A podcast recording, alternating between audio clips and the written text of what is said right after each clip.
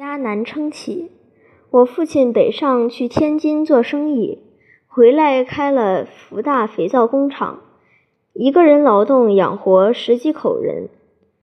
后来开始支撑不起这个家了，七八个孩子要上学，并且其中有两个在外地就读，花销很大，坐吃山空，开始靠卖房子维持生活了。无论多苦多累，父亲从不抱怨时代和社会。也从不抱怨家人和亲戚，他总是有苦水不言语，有过失自己扛着。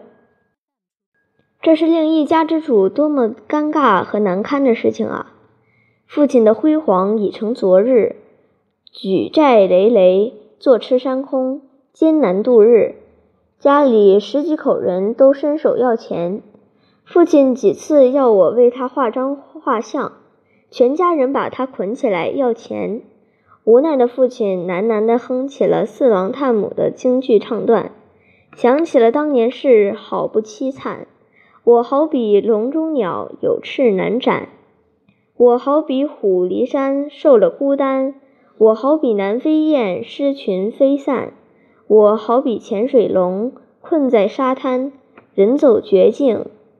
不几天，父亲疯了。